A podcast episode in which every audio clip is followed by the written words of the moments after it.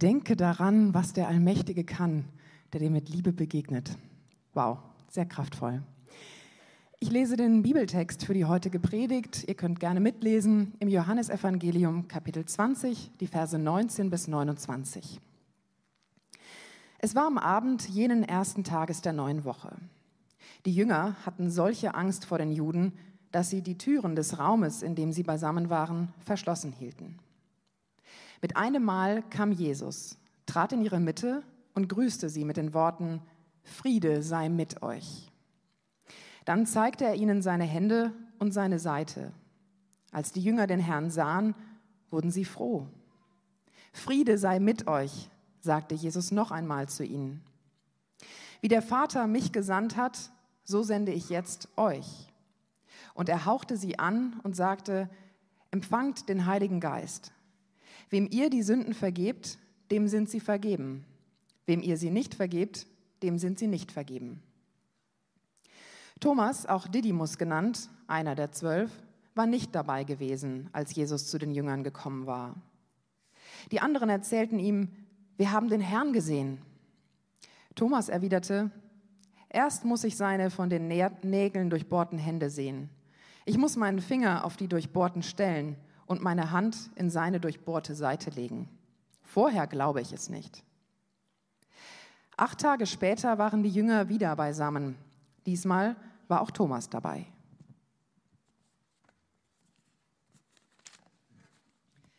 Mit einem Mal kam Jesus, obwohl die Türen verschlossen waren, zu ihnen herein. Er trat in ihre Mitte und grüßte sie mit den Worten, Friede sei mit euch. Dann wandte er sich Thomas zu. Leg deinen Finger auf diese Stelle hier und sieh dir meine Hände an, forderte er ihn auf. Reich deine Hand her und leg sie in meine Seite und sei nicht mehr ungläubig, sondern glaube. Thomas sagte zu ihm, mein Herr und mein Gott. Jesus erwiderte, jetzt wo du mich gesehen hast, glaubst du. Glücklich zu nennen sind die, die nicht sehen und trotzdem glauben.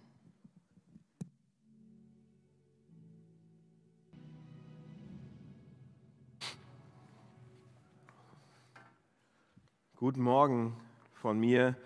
Wir sind eine Woche nach Ostern. Auferstehung haben wir hinter uns. Und das ist ja schon ein Thema, ähm, was man anzweifeln kann oder was oft auch angezweifelt wird. Ähm, ist jetzt Jesus wirklich auferstanden von den Toten oder nicht? Haben wir letzte Woche ein bisschen drüber geredet. Und ähm, heute ist das Thema, wie ihr gesehen habt im Text, Zweifel, wie man mit Zweifeln umgehen kann, mit Glaubenszweifeln. Ich habe nur 30 Minuten ungefähr. Deshalb geht es tatsächlich um erstmal nur um Glaubenszweifel, nicht Zweifel allgemein oder wo soll ich hinziehen oder was für einen Job soll ich haben oder ich zweifle gerade an, wen ich geheiratet habe oder das ist nicht das Thema heute Morgen. Dann könnt ihr in die Seelsorge kommen oder so. Aber das Thema ist einfach, wie gehe ich mit meinen Glaubenszweifeln um. Ähm, das passt ganz gut in unsere Serie. Heute ist das letzte Mal, dass wir darüber reden. Äh, nächste Schritte im Glauben gehen. Ja, wir haben gesagt, wir wollen, wir wünschen uns das als Gemeinde, als Kirche, dass jeder von uns in diesem Jahr die Möglichkeit hat, den einen oder anderen Schritt weiterzukommen in seinem Glauben, den einen oder anderen Schritt mal sich zu überlegen, ähm, was ist mein nächster Schritt zu Gott vielleicht? Vielleicht ist es das erste Mal überhaupt über Gott nachzudenken. Vielleicht ist es aber auch, dass ihr schon 120 Jahre Christ seid. Einige von euch sind es. Ich gucke jetzt keinen genau an, aber ähm, doch, einen habe ich genau angeguckt. Aber ähm, also wie ist es, in, wenn man lange Zeit Christ war und dann den nächsten Schritt gehen will? Oder, oder kann oder muss. Und ich, ich, ich verrate euch, egal wie alt ihr seid, egal wie lange ihr Christen seid, ihr seid noch nicht da. Ihr seid noch nicht so, wie Jesus das möchte, dass ihr seid. Ihr, ihr, ihr habt noch nicht euer volles Potenzial, was Gott in euch reingelegt hat, als er euch geschaffen hat, als er euch, euch ausgedacht hat. Das ist noch nicht da. Und deshalb lasst uns, und das ist unser Wunsch, deshalb gemeinsam nächste Schritte gehen. Im Glauben. Nächste Schritte uns, damit wir ähnlicher werden wie Jesus. Oder überhaupt mal anfangen zu glauben. Okay? Und äh, dafür haben wir uns in dieser Serie eben äh, Menschen ausgesucht, jetzt, die, denen Jesus begegnet ist und die dann tatsächlich nächste Schritte gegangen sind. Und das hier heute ist eigentlich eine sehr berühmte Geschichte. Ja? Ähm, der ungläubige Thomas. Habt ihr bestimmt schon mal gehört. Eigentlich, äh, ich werde euch das nachher zeigen, eigentlich ein bisschen ungerecht für den Thomas. aber trotzdem, wenn es um Zweifel geht oder Glaubenszweifel, ja, das ist der un ungläubige Thomas, der, der zweifelnde Thomas. Ähm, wenn wir uns aber die Geschichte genauer angucken oder wenn wir uns das Johannesevangelium, in, in, ähm, da steht die Geschichte drin, uns mal genau beschäftigen mit diesem Evangelium, dann werden wir schnell merken, dass Johannes, der das aufgeschrieben hat, der war sehr selektiv. Äh, was meine ich damit? Seht ihr am Ende in Vers 30, Vers 30 sagt er, haben wir mal Vers 30?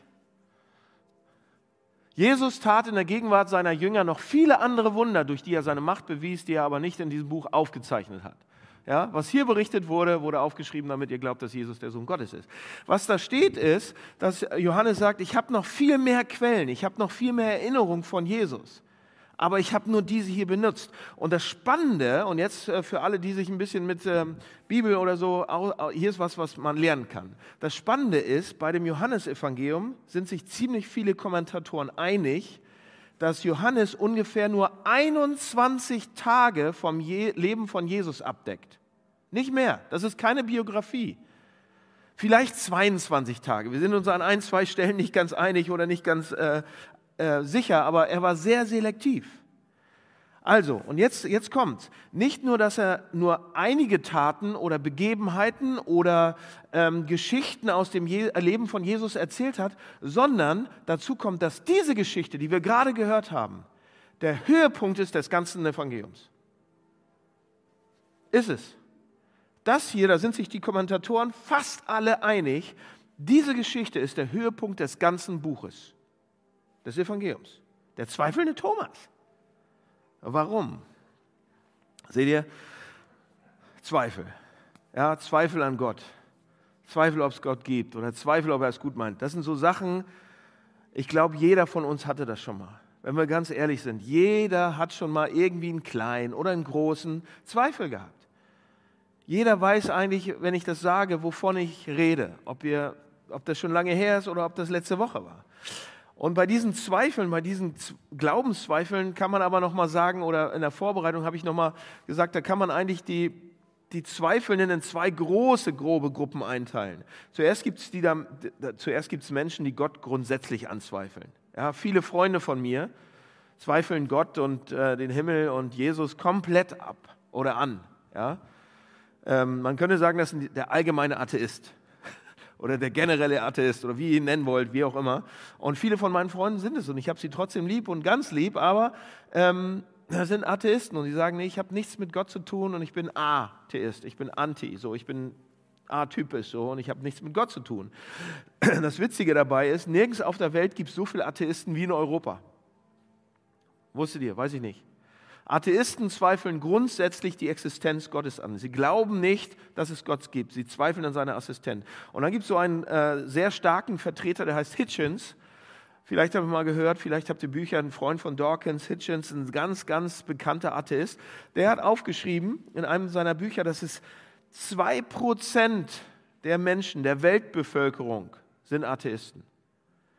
Diese Zahl bleibt konstant, aber ihr Anteil an der Weltbevölkerung nimmt natürlich ab, ständig. Die, das, das bedeutet aber auch, dass die allermeisten Menschen weltweit mehr oder weniger irgend etwas glauben. Dass es Gott gibt, vielleicht sogar. Dass er es irgendwie gut meint. Also man könnte sagen, und das ist auch was, was er in seinem Buch zugibt, dass es in den letzten 25 Jahren so quasi eine Renaissance der, der, der Religion gegeben hat. Ja, noch vor einigen Jahrzehnten, da vor 30 Jahren, 40 Jahren ist man davon ausgegangen, dass Religion irgendwann aufhören wird. Ja, Religion wird keine Rolle mehr spielen. Die Aufklärung hat uns äh, geholfen und Religion wird verschwinden. Die ist das Problem für all die Kriege und so weiter. Aber was wir jetzt sehen ist, ist genau das Gegenteil, was passiert. Das Allensbacher Institut für Demoskopie hat eine Umfrage gemacht, die ergab, dass der Anteil von Menschen, die stark, die stark sich für Glaubensdinge interessieren, um 10% gestiegen ist in den letzten 20 Jahren. Und gerade auch in der jüngeren Generation, also in meiner. Ja, ja, keiner lacht, gut.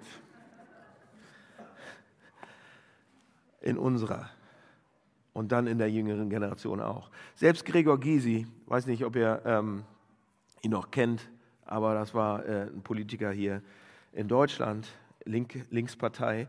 Im Interview mit Johannes Bekerner sagt er Folgendes. Einmal das Interview bitte. Gregor Gysi sagt, eine gottlose Gesellschaft, das heißt eine Gesellschaft ohne jede Orientierung, eine Gesellschaft des reinen Pragmatismus, wo man heute das denkt und morgen jenes und überhaupt keine moralisch einigermaßen verbindlichen Maßstäbe mehr hätte. Also Atheismus, Zweifel am Glauben per se, hat nicht mehr die Kraft, die Durchschlagskraft wie noch vor 25 Jahren oder 30 oder 40 Jahren. Da ändert sich was. Aber trotzdem wird gezweifelt. Ganz viel wird gezweifelt. So dass die eine Gruppe, und vielleicht ist der eine oder andere gehört sich dazu und sagt, ja, ich bin Atheist, ich kann das noch nicht glauben, ich gucke mir das jetzt heute mal hier an. Herzlich willkommen. Äh, dann die andere äh, Gruppe, die zweifelt, sind Christen. Oh, welche Überraschung, ja? Menschen, die an Gott glauben, haben auch Zweifel. Wir, wir, wir, zweifeln vielleicht nicht über die Existenz Gottes per se, aber dann doch irgendwie daran, ob er es wirklich gut meint mit mir oder, oder ob er mich doch ein bisschen straft. Ob das nicht doch ein bisschen eine Strafe ist. Und man denkt manchmal, vielleicht äh, kommt euch das, ist Gott wirklich da? Ist er gerade wirklich nah an mir dran? Und was, wenn nicht? Ich kann ihn gerade überhaupt nicht spüren.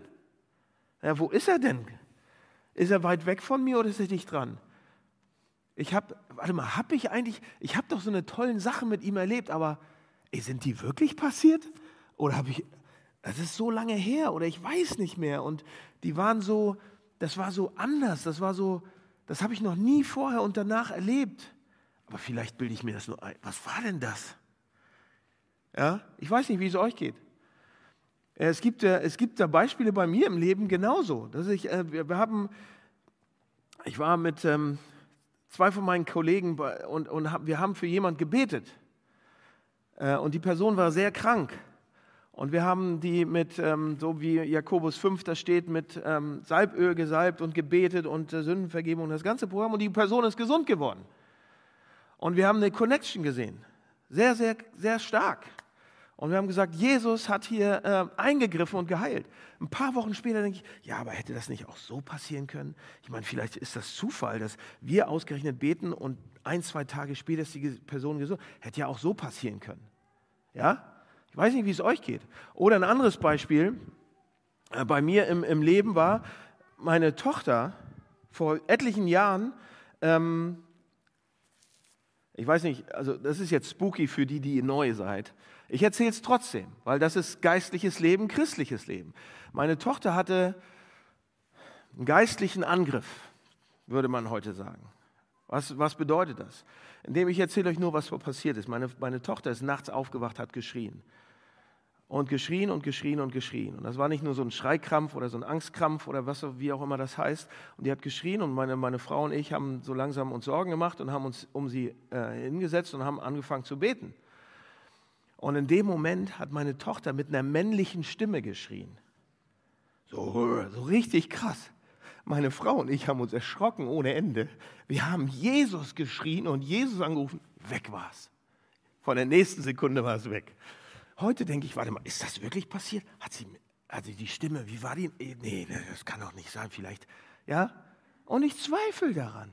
Aber es ist passiert. Jetzt, wo ich euch die Geschichte erzähle, denke ich, yes, es ist passiert. Ich weiß es wieder, so ganz genau. Aber was ich damit sagen will, wir haben auch Zweifel. Und jeder von euch zweifelt manchmal und denkt, ist das wirklich passiert? Ist Gott dicht dran?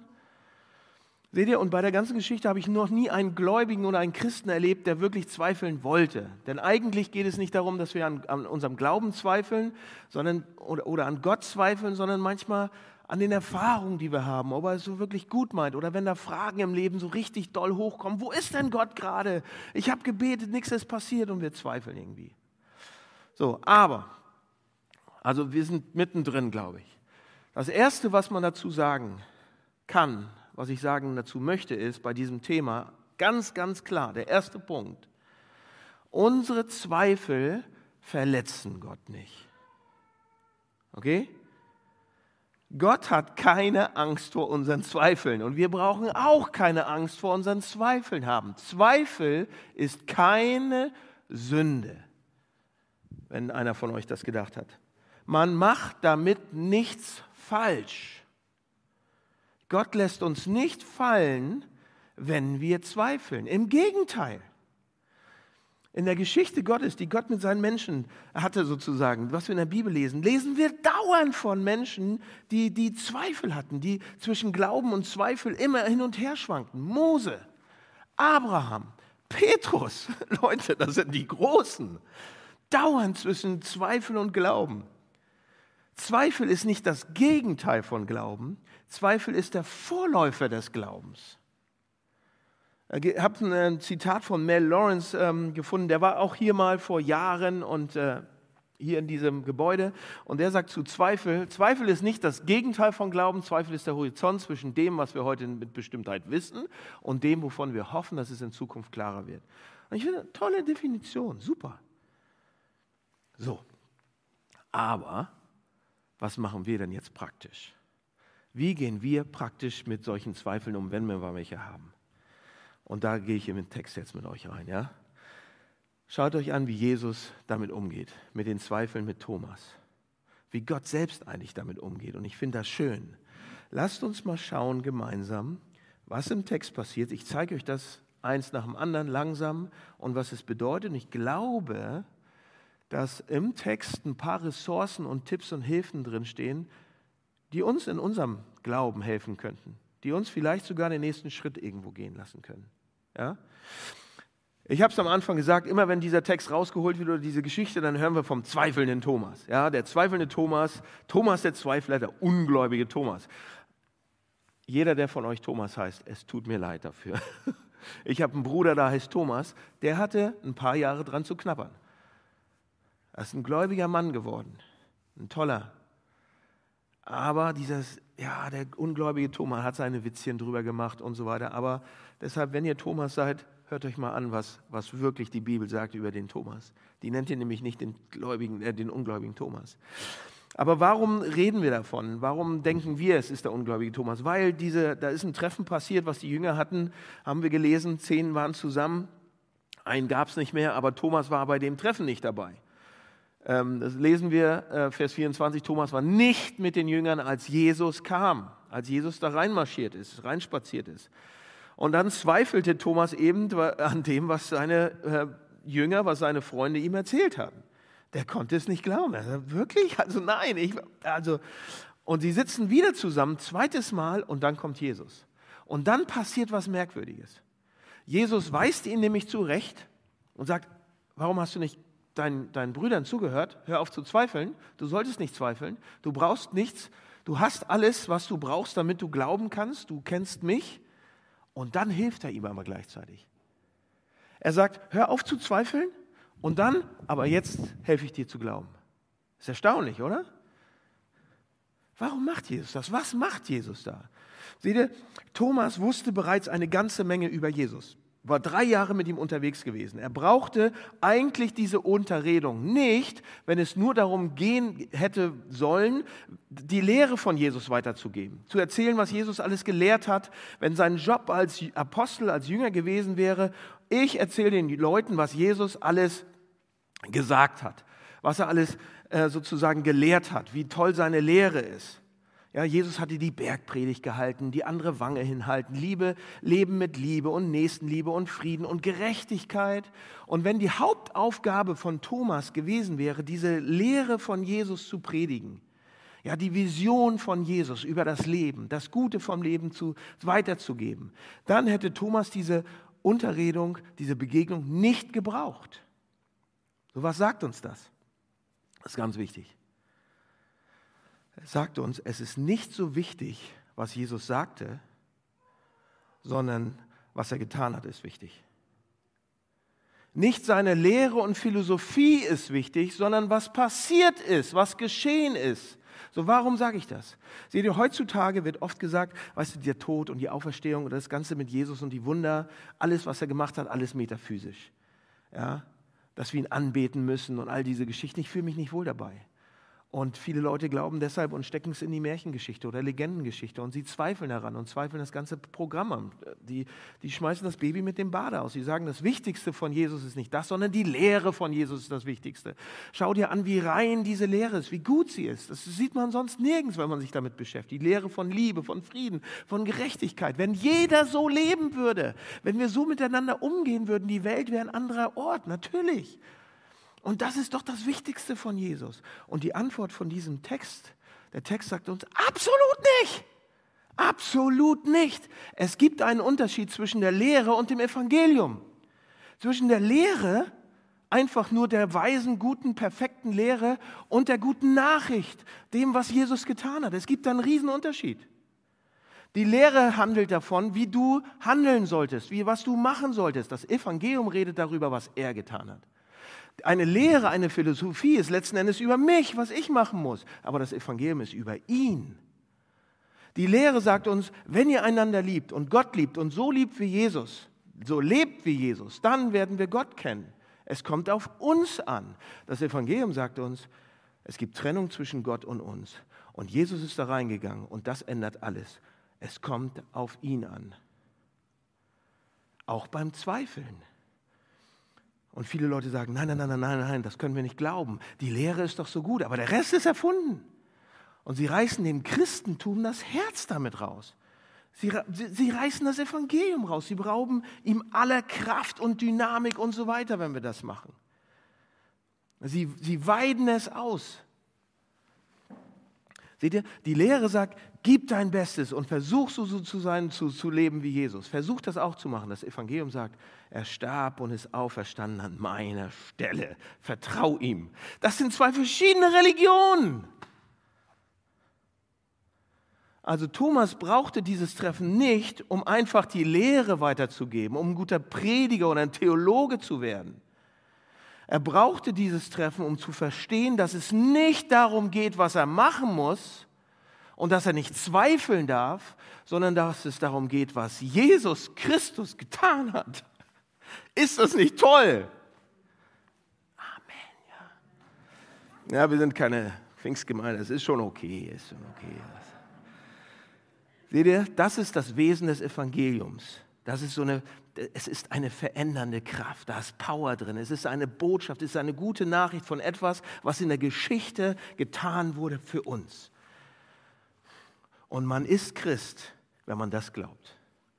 Man ist kein Christ, wenn man nur versucht, dem moralischen Jesus nachzueifern. Seht ihr, und jetzt bei diesem Thema Zweifeln beginnt Jesus damit, das Evangelium zu erklären. Ja, nicht wichtig, was wir machen, wichtig, was er getan hat.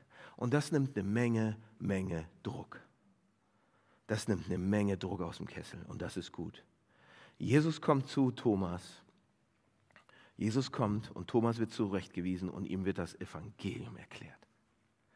Nochmal, nochmal. Und Thomas, Thomas reagiert auf diese Zurechtweisung mit dem größten, besten Glaubensbekenntnis in der ganzen Bibel, was wir haben, was aufgeschrieben ist. Ja, der zweifelnde Thomas. Seht ihr, es gibt keine Stelle in der Bibel, irgendwo in der Bibel, an der ein Mensch eine höhere Beschreibung und höhere Darstellung davon gibt, wer Jesus Christus ist.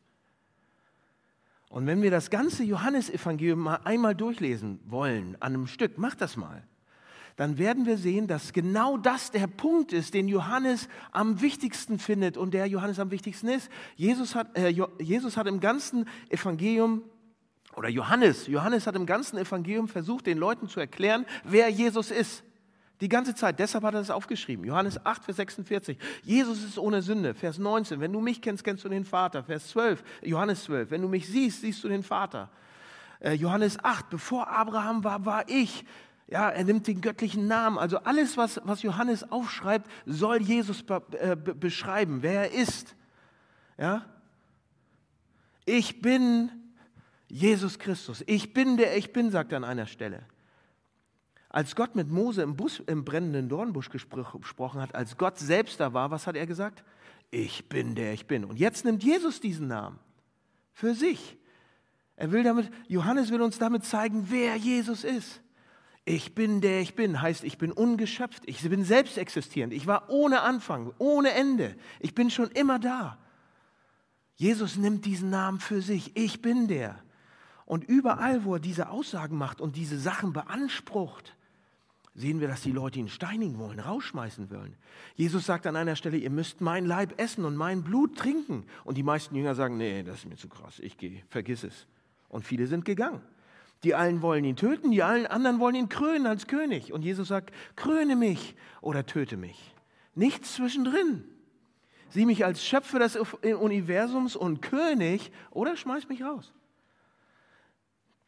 Seht euch diesen Anspruch an. Seht euch meinen Anspruch an, sagt Jesus. Ich bin kein netter Typ, kein netter Lehrer. Ich sage, ich bin Gott. Man muss mich entweder komplett empfangen als die ultimative Kraft im Leben, die Autorität in eurem Leben komplett, oder man muss mich rausschmeißen. Im ganzen Evangelium, im Johannesevangelium geht es darum, immer und immer und immer und immer wieder. Und Thomas sagt es, und Thomas bringt es auf den Punkt. Was sagt Thomas? Thomas sagt, mein Herr und mein Gott. Mein Herr und mein Gott, sagt er. Und wenn man das sagt, dann ist man Christ. Wenn man das nicht sagt, ist man kein Christ. Jesus ist der Herr des Universums und selber Gott. Und das sieht Thomas. Und er sagt es und er glaubt es. Auf der einen Seite sieht Thomas das und sagt, du bist der Herr und du bist der Gott. Und auf der anderen Seite macht das sehr, sehr persönlich. Er sagt nämlich nicht nur, du bist Gott, du bist Herr, sondern er sagt, du bist mein Herr. Du bist mein Gott. Er setzt sein ganzes Leben drauf, alles, was er hat. Leute, und es gibt kein besseres Glaubensbekenntnis und größeren Ausdruck für Glauben als das. Eigentlich ist das der Höhepunkt von allen vier Evangelien. Bis wir das nicht sehen, nicht nur ihn als nette Person und netten Lehrer, nicht nur als, als irgendein Lehrer oder nicht nur ein, ein Retter, der in harten Zeiten in dein Leben kommt und dir hilft, nicht nur einen, den du bei kirchlichen Feiertagen mal eben begrüßt und sagst, gut, jetzt gehe ich mal in die Kirche und zu dem kann ich immer kommen, wenn ich Probleme habe. Er ist der eine, er ist der Mittelpunkt des Lebens komplett. Der eine, vor dem wir uns niederbeugen werden. Mein Herr und mein Gott. Und jetzt die Frage, wie kommt man dahin? Wenn wir genau hinsehen, glaube ich, dass uns diese Begebenheit von Thomas ein paar praktische Hinweise geben kann, wie wir da auch hinkommen können. Äh, einige von euch fragen sich jetzt vielleicht, ähm, bin ich Christ? Oder bin ich kein Christ? Oder nee, ich kann auf jeden Fall sagen, ich bin jetzt kein Christ. Oder nee, ich weiß gar nicht, ob ich einer bin oder nicht. Vielleicht sind das eure Gedanken gerade und ihr seid euch sicher, ob ihr überhaupt irgendwann mal gläubig gewesen seid oder wie ihr das werden könntet oder ihr habt Zweifel gerade oder was auch immer. Pass auf, hier gibt es einige Ratschläge, Tipps im Text für Leute, die gerade fragen, kann ich Christ werden? Oder für auch Leute, die sagen, ey, ich habe gerade Zweifel oder was ist mein nächster Schritt, egal wie lange ihr schon Christ seid. Also die Frage ist für uns jetzt, für den, Rest, für den letzten Teil hier, wie können wir Christen werden und beginnen zu glauben? Und auch, wie können wir in unserem Glauben wachsen? Vier praktische, kleine, kurze Hinweise.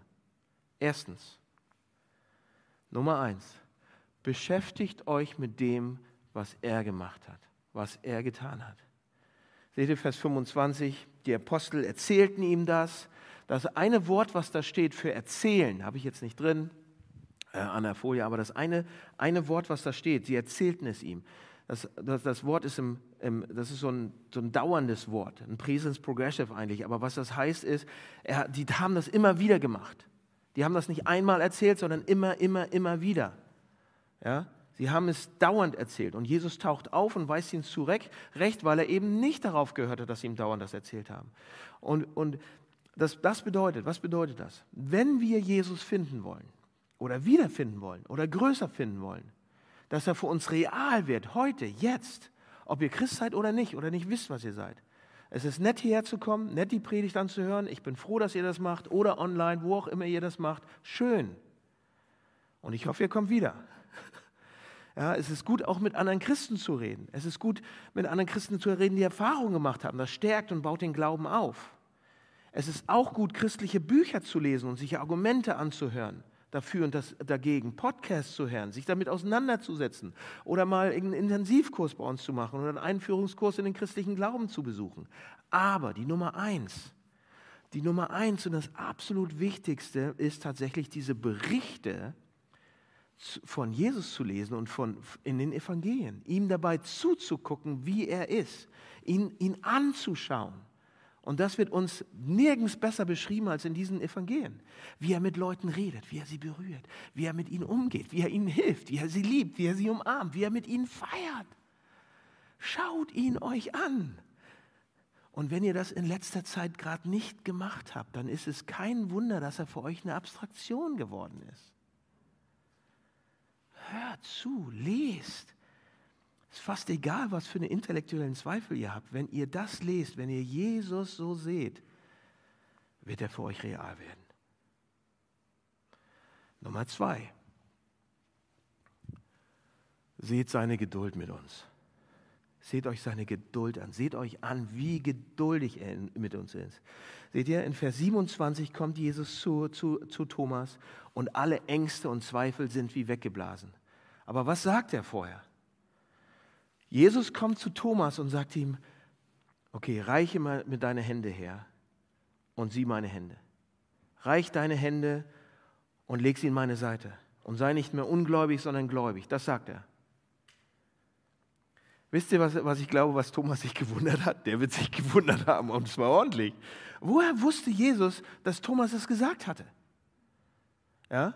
Hatte, hatte, hatte Jesus vielleicht noch ein paar Auferstehungserscheinungen in den acht Tagen ähm, zwischendurch, ja, am Mittwoch und Donnerstag mit ein paar anderen Jüngern und die haben ihm gesagt, hey, hey Jesus, Thomas glaubt es nicht. Es wird nicht beschrieben, überhaupt nicht, nein. Jesus war einmal bei den Jüngern und dann acht Tage später. Woher wusste Jesus, dass Thomas das so gesagt hatte? Thomas realisiert in dem Moment, dass Jesus die ganze Zeit wusste, was er denkt, die ganze Zeit seinen Zweifel gewesen, gesehen hat. Jesus war die ganze Zeit da gewesen und hat alles gesehen, was Thomas gedacht, gesehen, seine blöden Ängste, seine Sorgen, alles. Ja, sein Stolz vielleicht, die haben es gekriegt, ich noch nicht, ich will aber auch. Ne? Er hat alles ganz genau gesehen, ganz dicht. Und ich stelle mir an dieser Stelle immer wieder vor, wie Thomas das gemerkt haben muss und dass Jesus die ganze Zeit zugehört hat. Wie peinlich und wie gut. Ja, Jesus, er weiß alle dummen Sachen über uns, alle blöden Sachen über uns, die wir je gesagt haben, die wir gehört haben, die wir denken. Er hat sie gehört, jedes jedes gebrochene Versprechen, jeden Fehler, jedes schlechte Reden hinterm Rücken von anderen Leuten. Und er kommt zu uns und sagt, ich weiß das. Ich sehe dich am Boden und ich liebe dich trotzdem. Und ich werde dich niemals verlassen. Und wir realisieren, dass er die ganze Zeit da ist, mit uns ist. Und dass er so leidenschaftlich geduldig ist und sagt, komm nochmal, komm nochmal, komm nochmal. Trotz dieser Sachen. Und Leute, das ist, als Thomas das merkt, das bringt Thomas Herz zum Schmelzen. Also erstens, beschäftigt euch mit dem, was er gesagt hat. Zweitens, seht seine Geduld mit uns. Drittens, schaut euch seine Wunden an. Die Sache, die Thomas jetzt wirklich umhaut, vor allen anderen Sachen, die Sache, die ihn umhaut, ist, Jesus sagt, sieh dir meine Wunden an, Thomas. Und Leute, Jesus steht da und sagt, Thomas, hier. Und ich sage euch eins, das ist die einzige wirkliche, wirkliche tiefe Sache, die uns wirklich im Leben verändern kann. Das zu sehen. Wenn Jesus einfach nur als Gott gekommen wäre, ja, als jemand, der gesagt hätte, glaub an mich, sei gehorsam, ich mache das alles für dich und jetzt mach das. Was wäre dann passiert mit uns? Wenn Jesus als Herrscher gekommen wäre, als König, als Unterdrücker oder als, als nur als, als jemand, der Recht hat sozusagen, was wäre dann passiert, wenn er so gekommen wäre? Als starker Gott. ein Beispiel von mir, eigentlich oder ein Beispiel eigentlich aus. Ähm, kennt ihr Dynamiken in Beziehungen ein bisschen? Ich bin jetzt 18 Jahre verheiratet. Ich kenne ein paar Dynamiken in Beziehungen, ihr vielleicht auch. Nicht nur in der Ehe, auch in Freundschaften. Seht ihr, wenn, hier ist eine Sache, die ich auch in der Seelsorge oft sehe und oft lerne. Ja? Wenn ein Partner, also das geht nicht um meine Ehe, jetzt Schatz, so, aber bei den anderen. Also wenn ein Partner, wenn ein Partner etwas vehement verlangt, was der andere nicht so gern möchte, dann gibt es Spannung, dann gibt es Unstimmigkeiten. Und es gibt letzten Endes vielleicht einen Streit oder eine kleine Krise oder eine große Krise. Und ich mache es dann nicht. Es hat sich verhärtet. Oft genug passiert das. Und so funktioniert unser menschliches Herz. So funktioniert es. Wenn der eine Partner sagt, oder wenn ein Freund sagt, oder was auch immer in der Beziehung, der eine sagt, ich will, dass du, ich will, dass du, ich brauche das, du musst das machen. Und, und alles in mir weigert sich. Ich will nicht. Wie viel, wenn das sogar in der Beziehung schon ist, wie viel weniger wirst du es tun, wenn Gott kommt und sagt, jetzt bist du gehorsam und machst das und das. Räum dein Leben auf. Seht ihr, meine Töchter, wenn ich zu denen komme und sage, ihr räumt jetzt euer Zimmer auf, was passiert? Nichts.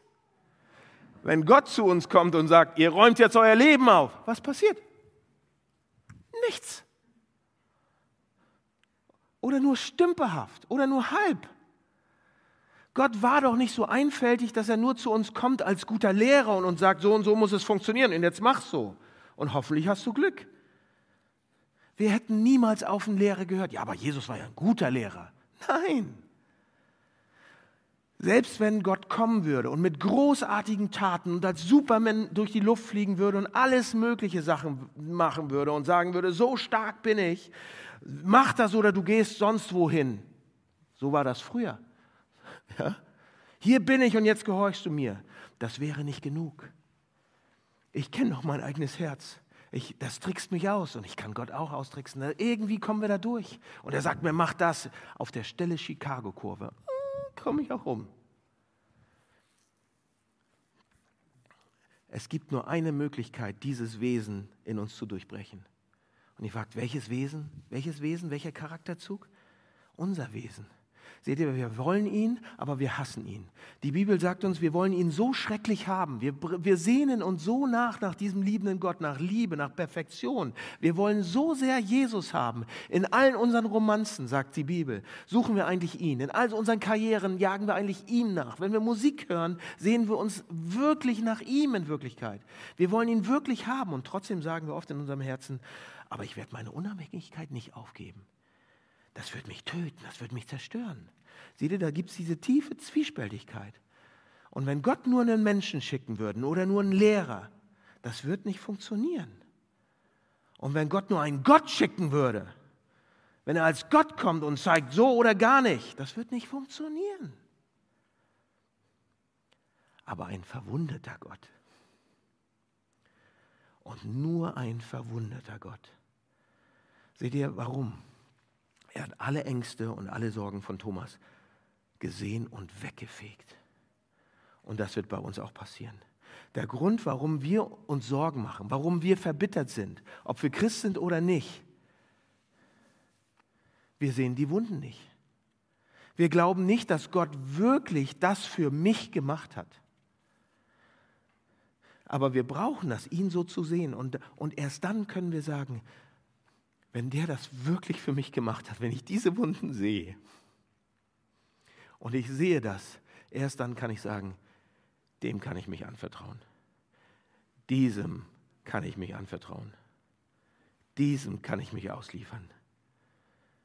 Es gibt keine andere Religion, die das sagen würde. Wir haben einen Gott mit Wunden wenn wir sehen, dass er ein Gott mit Wunden ist, nicht nur ein Lehrer mit Wunden, nicht nur ein Gott ohne Wunden, nicht nur ein Gott, nicht nur ein Mensch, sondern Gott und Mensch mit schlimmen Wunden. Wenn das zusammenkommt und wir das mehr verstehen, wird es uns umhauen, wie mich gerade. Und da rede ich nicht über Dogmen, sondern persönlich, psychologisch, spirituell. Es ist die einzige Sache, die uns durchbohrt. Die Wunden sind da wegen mir und ich hat es freiwillig gemacht. Und eine letzte Sache. Viertens, letzte Sache, eine Minute habe ich noch. Gebt eure Bedingungen auf. Seht ihr, ihr habt im Text, habt ihr im Text was gemerkt? Thomas hat ihn nicht angefasst. Thomas hat ihn nicht angefasst. Fast alle Kommentatoren stimmen an der Stelle überein. Jesus kommt und sagt, reich mir deine Hand, reich mir deine Finger und fass mich an. Reich mir deine Hand und leg sie an die Seite. Und Thomas macht es nicht. Er sagt nur, mein Herr und mein Gott. Er sagt nicht, okay, oh, macht er nicht, lesen wir nicht, ist nicht drin. Er sagt nur, mein Herr und mein Gott. Wisst ihr warum? Er hat realisiert, dass er als Jesus Nachfolger, als Christ etwas verlangt hat, eine Bedingung. Und fast jeder von uns kommt so auch zu Jesus. Fast jeder kommt zu uns auch zu Christus.